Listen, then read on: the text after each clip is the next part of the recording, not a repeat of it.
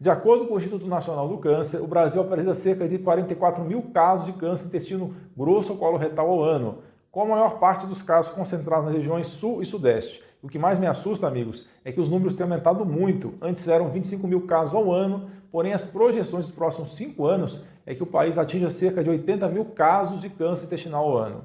Um estudo científico publicado na American Association for Cancer Research em 2022 mostra que houve aumento de casos entre pessoas mais jovens. A conclusão do artigo diz que o adenocarcinoma de colo aumentou 49% em pessoas de 30 a 39 anos e o câncer retal aumentou 133% em pessoas de 20 a 29 anos. O mesmo câncer aumentou 97% em pessoas de 30 a 39 anos e 48% em pessoas de 40 a 49 anos. É muito triste ver pessoas tão jovens passando por isso, ainda sabendo que boa parte desses casos poderiam ser evitados um estilo de vida mais saudável.